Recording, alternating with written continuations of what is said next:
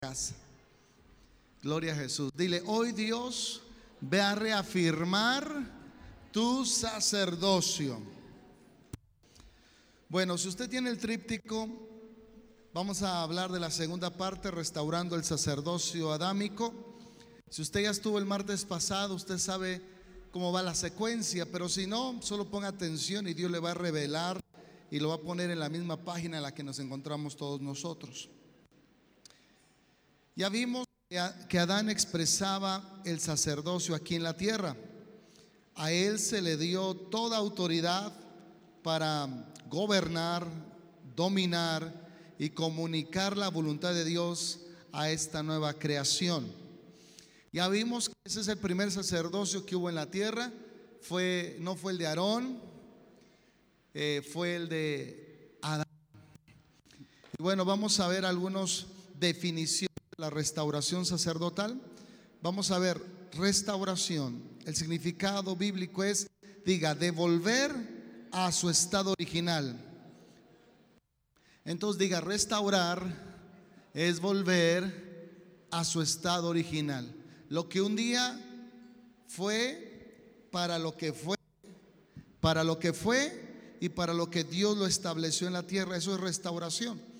Devolver a su estado original todas las cosas y las dimensión, dimensiones de la experiencia humana con Dios, desde lo material hasta lo espiritual para ser de nuevo en Cristo, para nacer de nuevo en Cristo, que es nuestro sumo sacerdote. Entonces, Quiero decirle que en el tiempo de Adán, diga, no faltaba nada. El clima era perfecto, el clima era húmedo, había de todo tipo de animales, frutas, vegetales, era un paraíso. Eh, y todo eso que había en la tierra, diga, gracias Adán, porque Adán ministraba todo lo de la tierra. Dios le daba a Adán todo lo que él necesitaba porque él era el mediador entre Dios y los hombres. Recordemos que Adán representa a Jesús. ¿Estamos de acuerdo?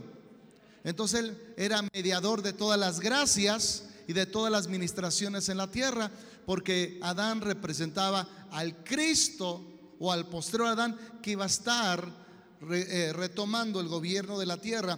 Pero eso fue interrumpido por causa del pecado. Perdió su sacerdocio Adán, perdió la armonía la tierra, su equilibrio la tierra. Empezaron a haber terremotos, maremotos, empezó a hacer frío, las hojas empezaron a caer, todo empezó a secarse, porque diga, Adán había perdido su sacerdocio. Entonces cuando tú pierdes tu sacerdocio, empieza a haber hojas caídas en tu casa, empieza a haber problemas, terremotos, situaciones porque se perdió el sacerdocio, se volvió ese lugar ingobernable.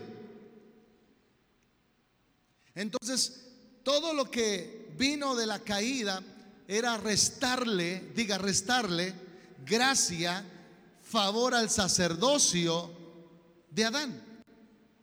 Entonces Dios tuvo que enviar a su hijo, nacido de mujer y nacido bajo la ley, para recuperar el sacerdocio perdido de Adán y volver a traer la tierra como fue en un principio.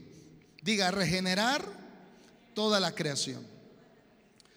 Vayamos a Hebreos 2.17. Por lo cual debía ser en todo, hablando de Jesucristo semejante a sus hermanos, para venir a ser misericordioso y fiel sumo sacerdote en lo que a Dios se refiere, para expiar los pecados del pueblo. Jesucristo, ¿qué vino a traer en la tierra? Diga sacerdocio. Otra vez diga sacerdocio. Él vino a ser el mediador de todas las gracias, entre ellas la gracia salvadora, y restaurar la imagen del Hijo en cada uno de nosotros por medio de su sacrificio. El, infierno tembló cuando el Padre no se quedó con los brazos cruzados viendo cómo Adán perdió sacerdocio. El Padre envió a su Hijo, a su único Hijo, a restaurar lo que el primer Adán había perdido. Mire usted, ¿dónde perdió Adán la gracia? Diga en un huerto. ¿Dónde Cristo recupera la gracia? En otro huerto, se llama en el huerto de Getsemaní. Ahí él estuvo como sacerdote clamando y gimiendo, dice con gotas eh, de sangre caían de su frente y decía, Dios mío, si es posible, aparta de mí esta copa, pero no se haga mi voluntad sino la tuya. Ahí Cristo empezó a derramar las primeras gotas de sangre antes de llegar a la cruz. Ya estabas, diga conmigo, como intercesor por la humanidad. En un huerto se perdió todo y en un huerto se recuperó. Gloria a Jesús. Dice, misericordia y fiel sumo sacerdote en lo, diga, en lo que a Dios se refiere. Vamos a ver cuál es el papel de un sacerdote y qué es lo que, a, lo que Dios se refiere en cuanto a su papel como intercesores, como mediadores, ¿sí? Para expiar los pecados del pueblo. Este versículo habla cuando Jesús es introducido a la tierra y toma nuestra semejanza para convertirse en un sacerdote justo y verdadero. ¿Usted cree que Jesús, si no hubiera tomado nuestras, nuestra naturaleza, pudiera Él entendernos? ¿Pudiera Él interceder por nosotros? No, Él tuvo que entrar en piel para saber cuáles tus debilidades y debido a esas debilidades interceder al Padre, que no te falte la fe ni la fuerza Continuemos. Por eso es que Él tuvo que venir para que fuera un sacerdote justo y verdadero. En otras palabras, poder entender nuestra naturaleza y interceder por nosotros. El sacerdocio o sacerdote, la palabra hebrea del Antiguo Testamento para sacerdote significa uno que se coloca enfrente. En otras palabras, diga uno que se coloca enfrente. Déjame poner un ejemplo. Tal vez tu hijo rompió el ventanal del vecino. Y el vecino no va a salir contento, feliz, a felicitar a tu chamaco. Va a ir enojado, con ganas tal vez de pegarle. Pero cuando tú te asomas por tu ventana y te das cuenta de lo que sucedió, que tu hijo rompió la ventana sin querer, pero al final lo quebró la ventana, de su ventanal y ves que el Señor sale corriendo, ¿qué haces tú como papá o como mamá? Mediar, te pones en medio de él y de la furia del otro, del que le quiere pegar, le dice, no, deténgase, yo pago el precio, dale un aplauso, yo pago el precio. Lo que hizo Jesucristo fue ponerse entre la ira de Dios y el pecado querer destruirte dijo, no, yo pago el precio, pero a ellos no los toques. Hubo alguien que habló por nosotros. Ah, hubo alguien detrás de quien nos escudamos. Y ese es Jesús porque conoce nuestras debilidades. Pero Él sabe que hay un precio que pagar. Cuando tú entiendes eso, entonces cuando tú oras al Padre, aunque tú eres el que rompió la ventana, dile al que está a tu lado. Diga, el que ya tú fuiste el que rompiste la ventana, te vieron. Hijo, después de 30 años me cacharon, sí. Aunque tú fuiste el que pecaste, fallaste, Jesús pagó el precio para que tú puedas correr libre otra vez en las calles. Sin miedo, sin preocupación, sin angustia. ¿Qué significa eso? Que ahora tú y yo, eh, gracias a que Jesús pagó el precio, tú y yo podemos disfrutar de las bendiciones de Dios. Pero dale un aplauso si usted quiere. Usted puede disfrutar de las bendiciones de Dios porque alguien pagó el precio para que usted pudiera disfrutarlas. Por eso dice que sacerdocio significa uno que se coloca enfrente, uno que se pone de pie para interceder, diga interceder o ponerse a favor de alguien o de algo. Mire, yo recuerdo cuando Abraham ejerció su sacerdocio. Abraham estaba muy lejos de la ciudad de Sodoma, donde decidió Lot, su sobrino, irse a establecerse, irse a trabajar. Y era una ciudad de pecado, un pecado de verdad eh, que llegó a hastiar al mismo Dios. Abraham fue avisado que Sodoma iba a ser destruida. Pero había ahí gente que la amaba, a su esposa, digo, a su sobrino, a, su, la, a la esposa de su sobrino y a sus hijas. Y él empezó, empezó a interceder, empezó a decirle, Padre, perdona la ciudad. Le dijo, le dijo a Abraham, si hubiera 100 justos, perdonaría la ciudad. Y dijo Dios, por amor esos 100 justos, yo perdono la ciudad. Se estaba poniendo entre la ira de Dios y, Lot. Y, y, Abraham sabía que no había ni 100. Dijo, si hay 10, ¿podrías perdonar la ciudad? Por amor a esos 10 justos, yo perdono la ciudad. Y como no había ni 100 ni 10, Dios tuvo que mandar ángeles a sacar al odio a su familia, a dar un aplauso, porque hubo alguien que ejerció su sacerdocio y en lugar de recibir destrucción, recibieron salvación. En lugar de recibir juicio, recibieron rescate, porque hubo alguien que se puso en la brecha e intercedió como sacerdote.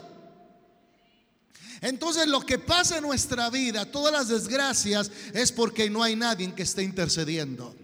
No hay nadie que se está poniendo en la brecha. No hay nadie que está sacando la cara delante de Dios por tu familia, por tu economía. Por eso es que tu vida es un es un desastre porque no hay nadie que le diga, "Señor, por favor, perdona los pecados de mis hijos."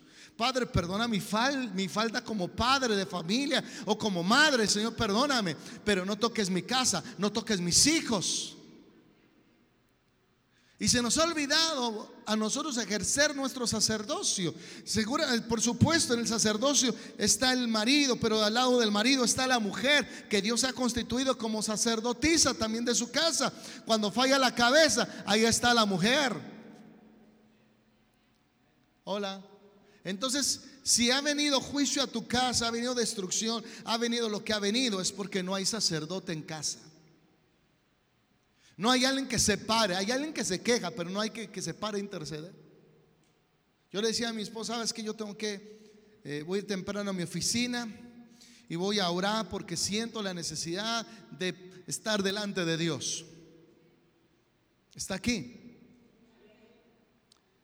Y yo sé que hay cosas que le han pasado a usted, pero no le han pasado más grave porque hay alguien que se está poniendo en la brecha por usted. Porque el diablo no viene solo a, tocarlo, viene a destruirlo. No viene a tumbarlo, viene a sepultarlo. Pero hay un apóstol, hay una pastora, hay un grupo de intercesores, hay de profetas que estamos orando para usted, para que las cosas no vengan con la fuerza con las que fueron planeadas para destruir. Recuerdo cuando Dios saca eh, al pueblo de Egipto, al pueblo hebreo, ya en el desierto empezaron a criticar, empezaron a murmurar, empezaron a hablar mal de, de Aarón, de Moisés, a hablar mal de la comida, que Dios les estaba dando el maná, las codornices. Y Dios se hartó, diga, Dios se hartó. También Dios se harta. Se cansa de que te está diciendo, diciendo. Diga, este no entiende. Y quería destruir a todos sin dejar ni siquiera uno vivo. Digo, voy a acabar con esta generación de rebeldes, de murmuradores. Voy a acabar y te voy a dar una nueva generación. Moisés. Y Moisés empieza a ejercer su sacerdocio. Señor, no puedes hacer esto con este pueblo. Sé que son rebeldes, son duros de servir, pero no acabes con ellos. ¿Qué van a decir las naciones? Que solo los sacaste de Egipto para matarlos en el desierto. Dios, mejor quítame a mí la vida hubo un sacerdocio. Y en ese momento Dios, Dios en ese momento perdonó al pueblo, perdonó al pueblo y lo dejó continuar. Hoy las iglesias, las familias, la sociedad, el gobierno carece de sacerdocio. Estamos dejando pasar las cosas sin frenarlas. Estamos diciendo la violencia aumenta en lugar de aumentar la oración para que la violencia disminuya. Si algo está aumentando en la tierra es porque la iglesia le ha dado permiso. Es porque la iglesia no está en guardia. Es porque la iglesia no está orando, no está intercediendo y por eso las cosas están sucediendo. La iglesia tiene que levantarse y tomar su sacerdocio y decirle al diablo, basta, detente, hasta aquí llegaste. Esta es la línea que yo te, pongo. De aquí no vas a rebasar. Esta línea no vas a rebasar, no vas a seguir tocando a mi familia, ni a mi economía, ni mi salud. Vete de mí, Satanás. Dale un aplauso al Señor. Dile, vete de mí, Satanás. Jesús ejerció su sacerdocio en el desierto y le dijo, vete de mí, Satanás. Y el diablo se fue. Antes de que Jesús ejerciera su sacerdocio, el diablo nada más lo estaba probando. Si eres hijo de Dios, convierte esas piedras en pan. Si eres hijo de Dios, súbete a lo más alto del templo y déjate caer. Porque dice la Biblia que vendrán ángeles y te tomarán en sus pies. Y Jesús, le dijo, vete de mí, Satanás, porque solo a Dios adorarás y a Él solo servirás. Dale un aplauso, solo a Dios adorarás. Y los que llevan al pueblo a adorar a Dios son los sacerdotes. Los sacerdotes son los que llevan a adorar al pueblo. Si no hay sacerdocio, no hay adoración. Si no hay sacerdocio, no hay alabanza. Si no hay sacerdocio, discúlpenme, van a venir cosas difíciles al mundo. Hola, está aquí conmigo.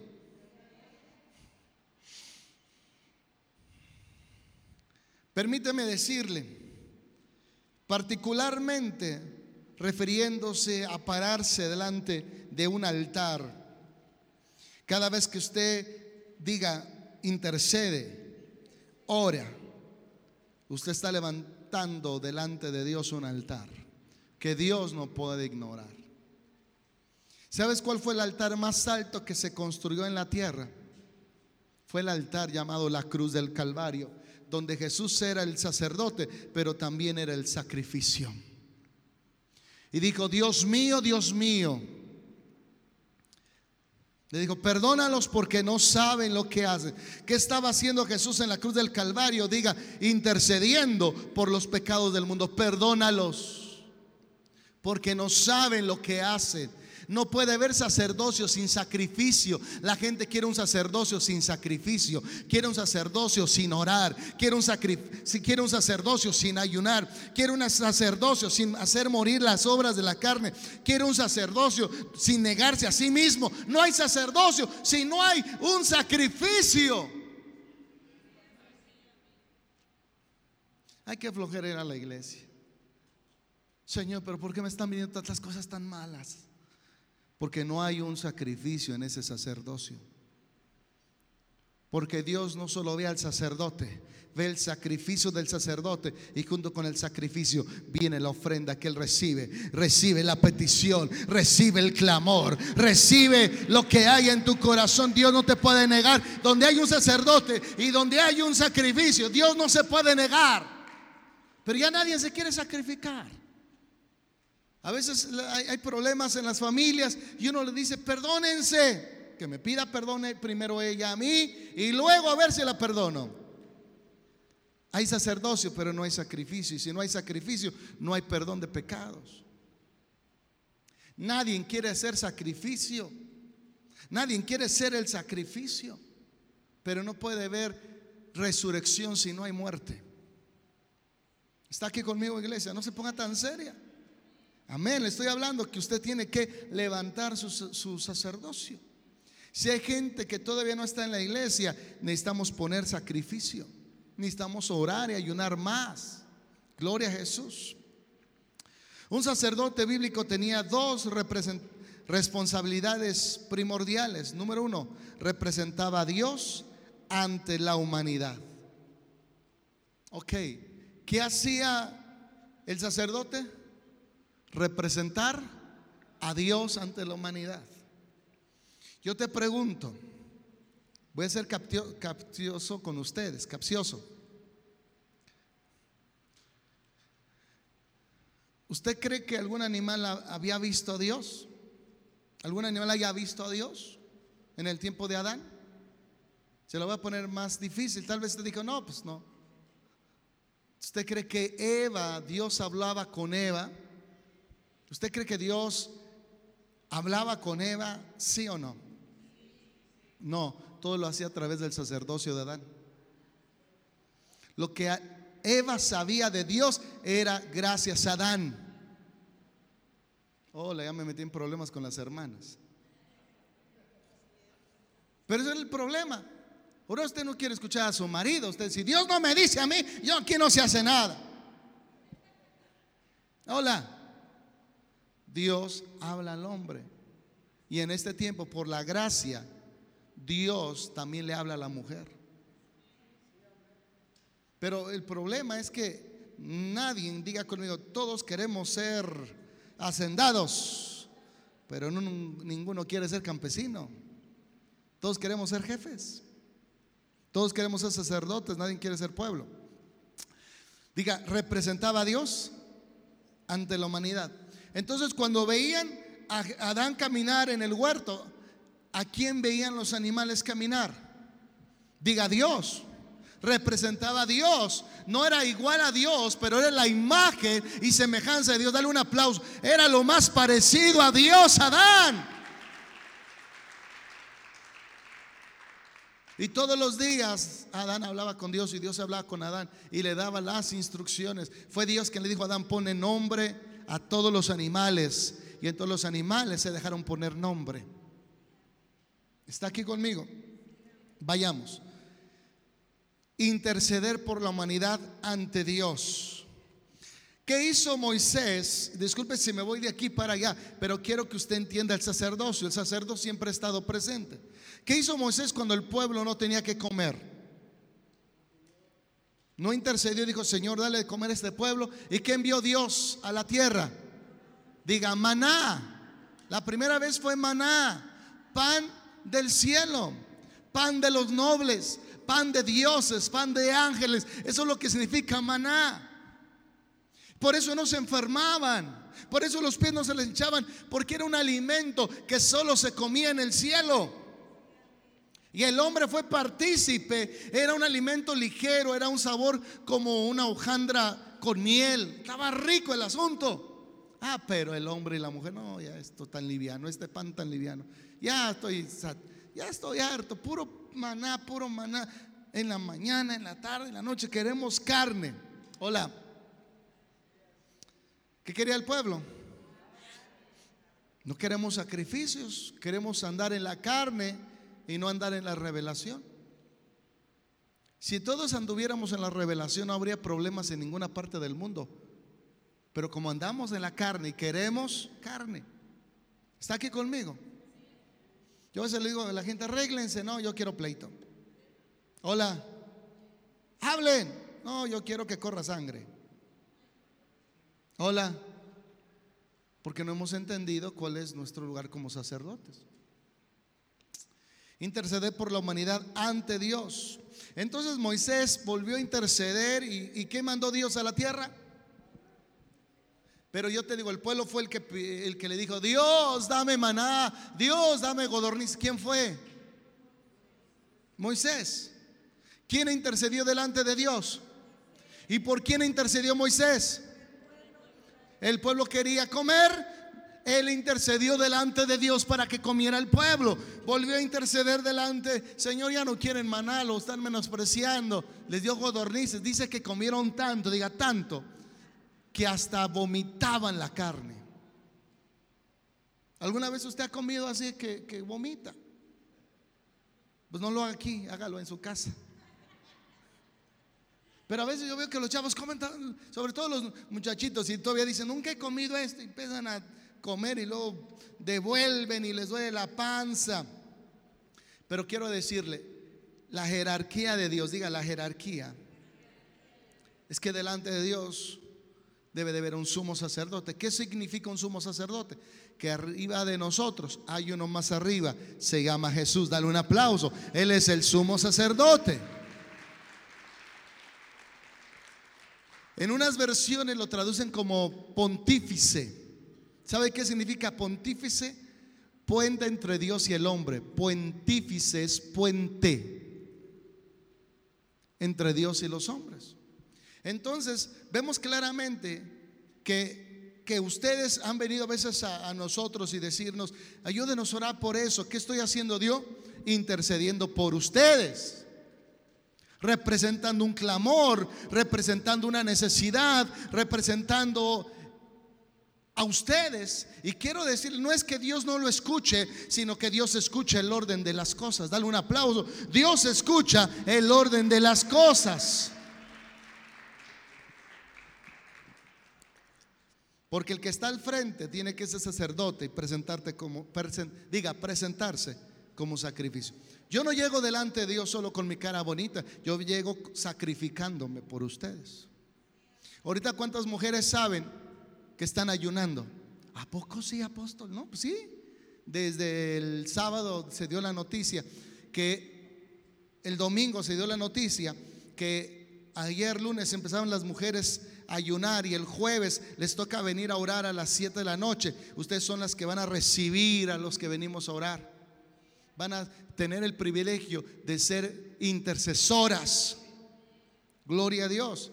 Pero si usted no sabe que estaba ayunando, mañana lo puede hacer. Gloria a Dios. Quiero que ore por mi hijo, ayune. Quiero que se restaure mi economía, ayune. Hola. Mujeres, ¿qué quieren el día, el jueves que suceda? ¿Cómo va a venir usted? Con ayuno. No me ve así con la cara que... Estoy en ayuno ya me puso cara de ayuno. Usted va a recibir cosas grandes este jueves. Yo lo recibo. Usted va a recibir cielos abiertos, mujeres. El jueves este altar va a estar abierto para la mujer.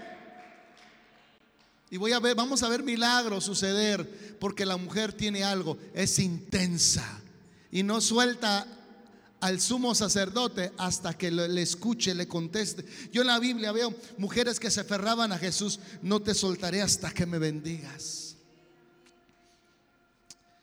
Dile que está a tu lado, mujer, este jueves tú ejerces tu sacerdocio delante de Dios.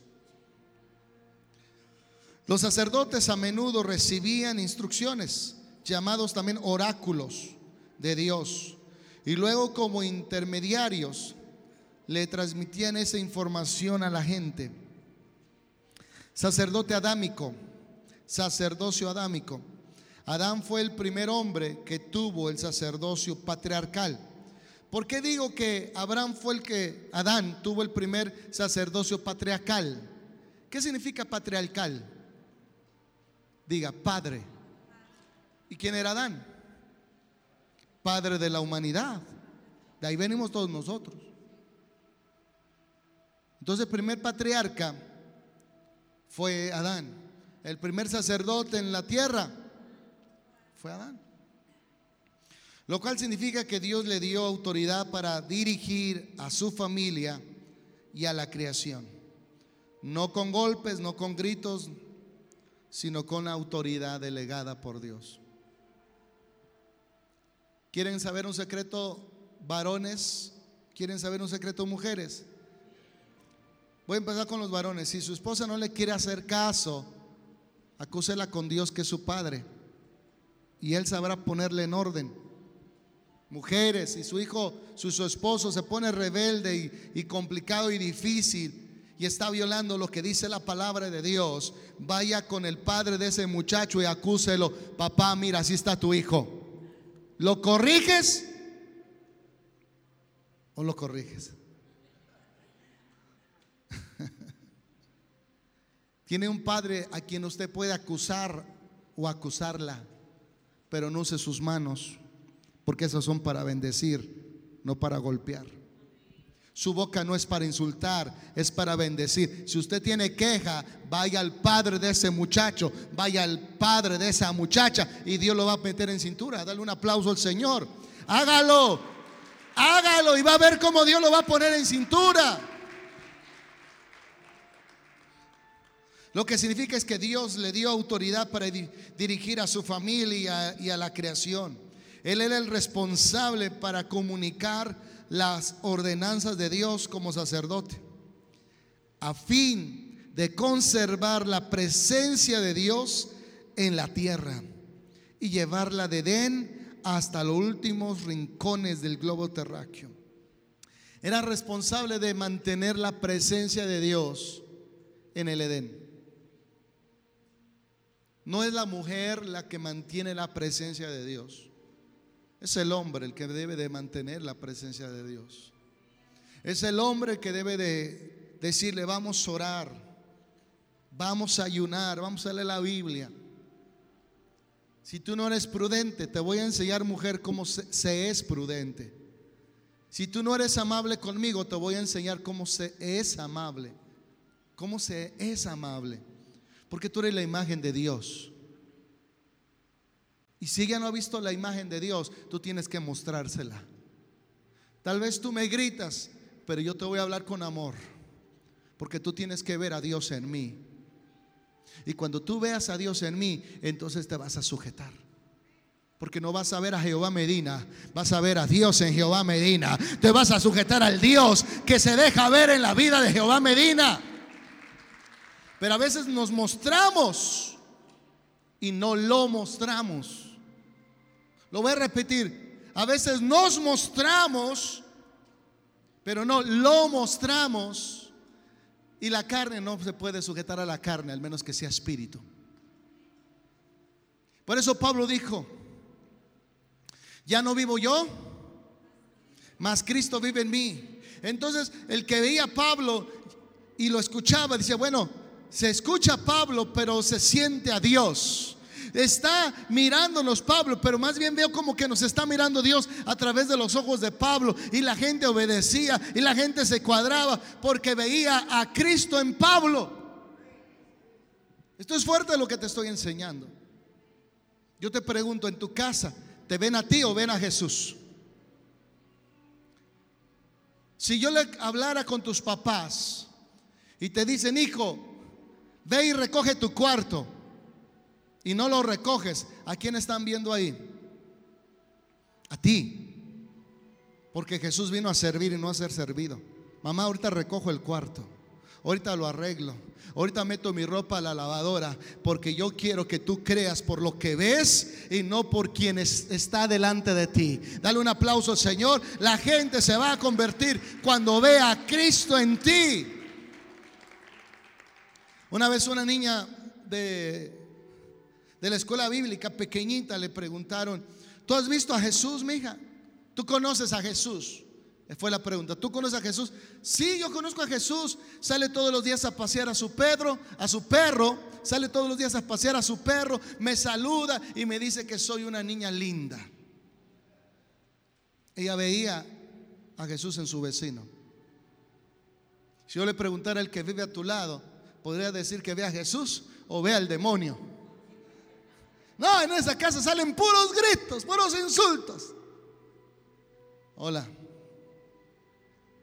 La imagen de Dios tiene que recuperarse.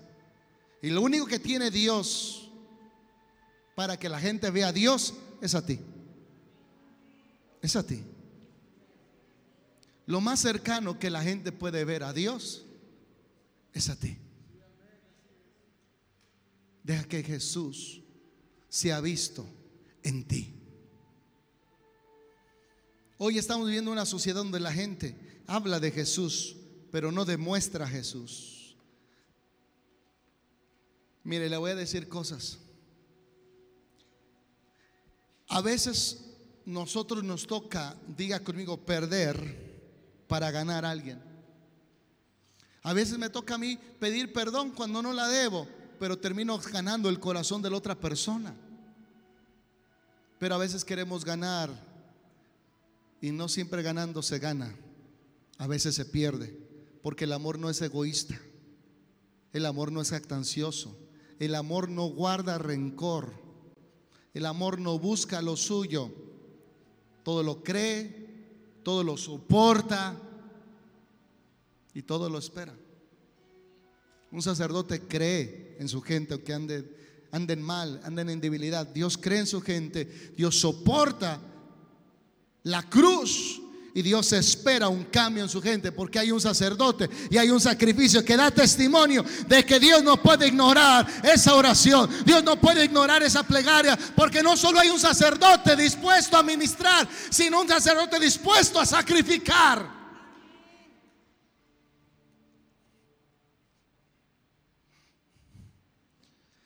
Es tiempo de que la gente vea lo más cercano a Dios.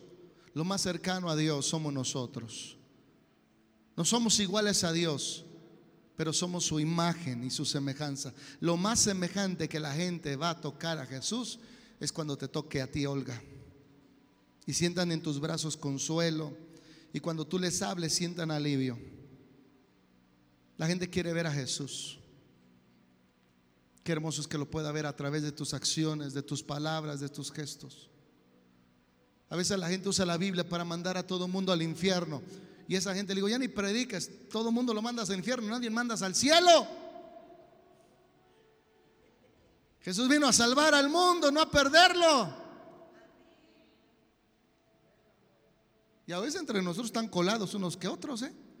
Digo, no, si contrajos vino a la iglesia, deja que se salve. Dale oportunidad que madure, que crezca, que deje el mundo. No, es que la Biblia dice. Ay, hijo, si Jesús no hubiera tenido paciencia contigo, tú serías el primero encabezando el infierno. Pero Dios tuvo misericordia y tú no puedes tener misericordia de otra persona. Entonces no, no te has encontrado con Jesús.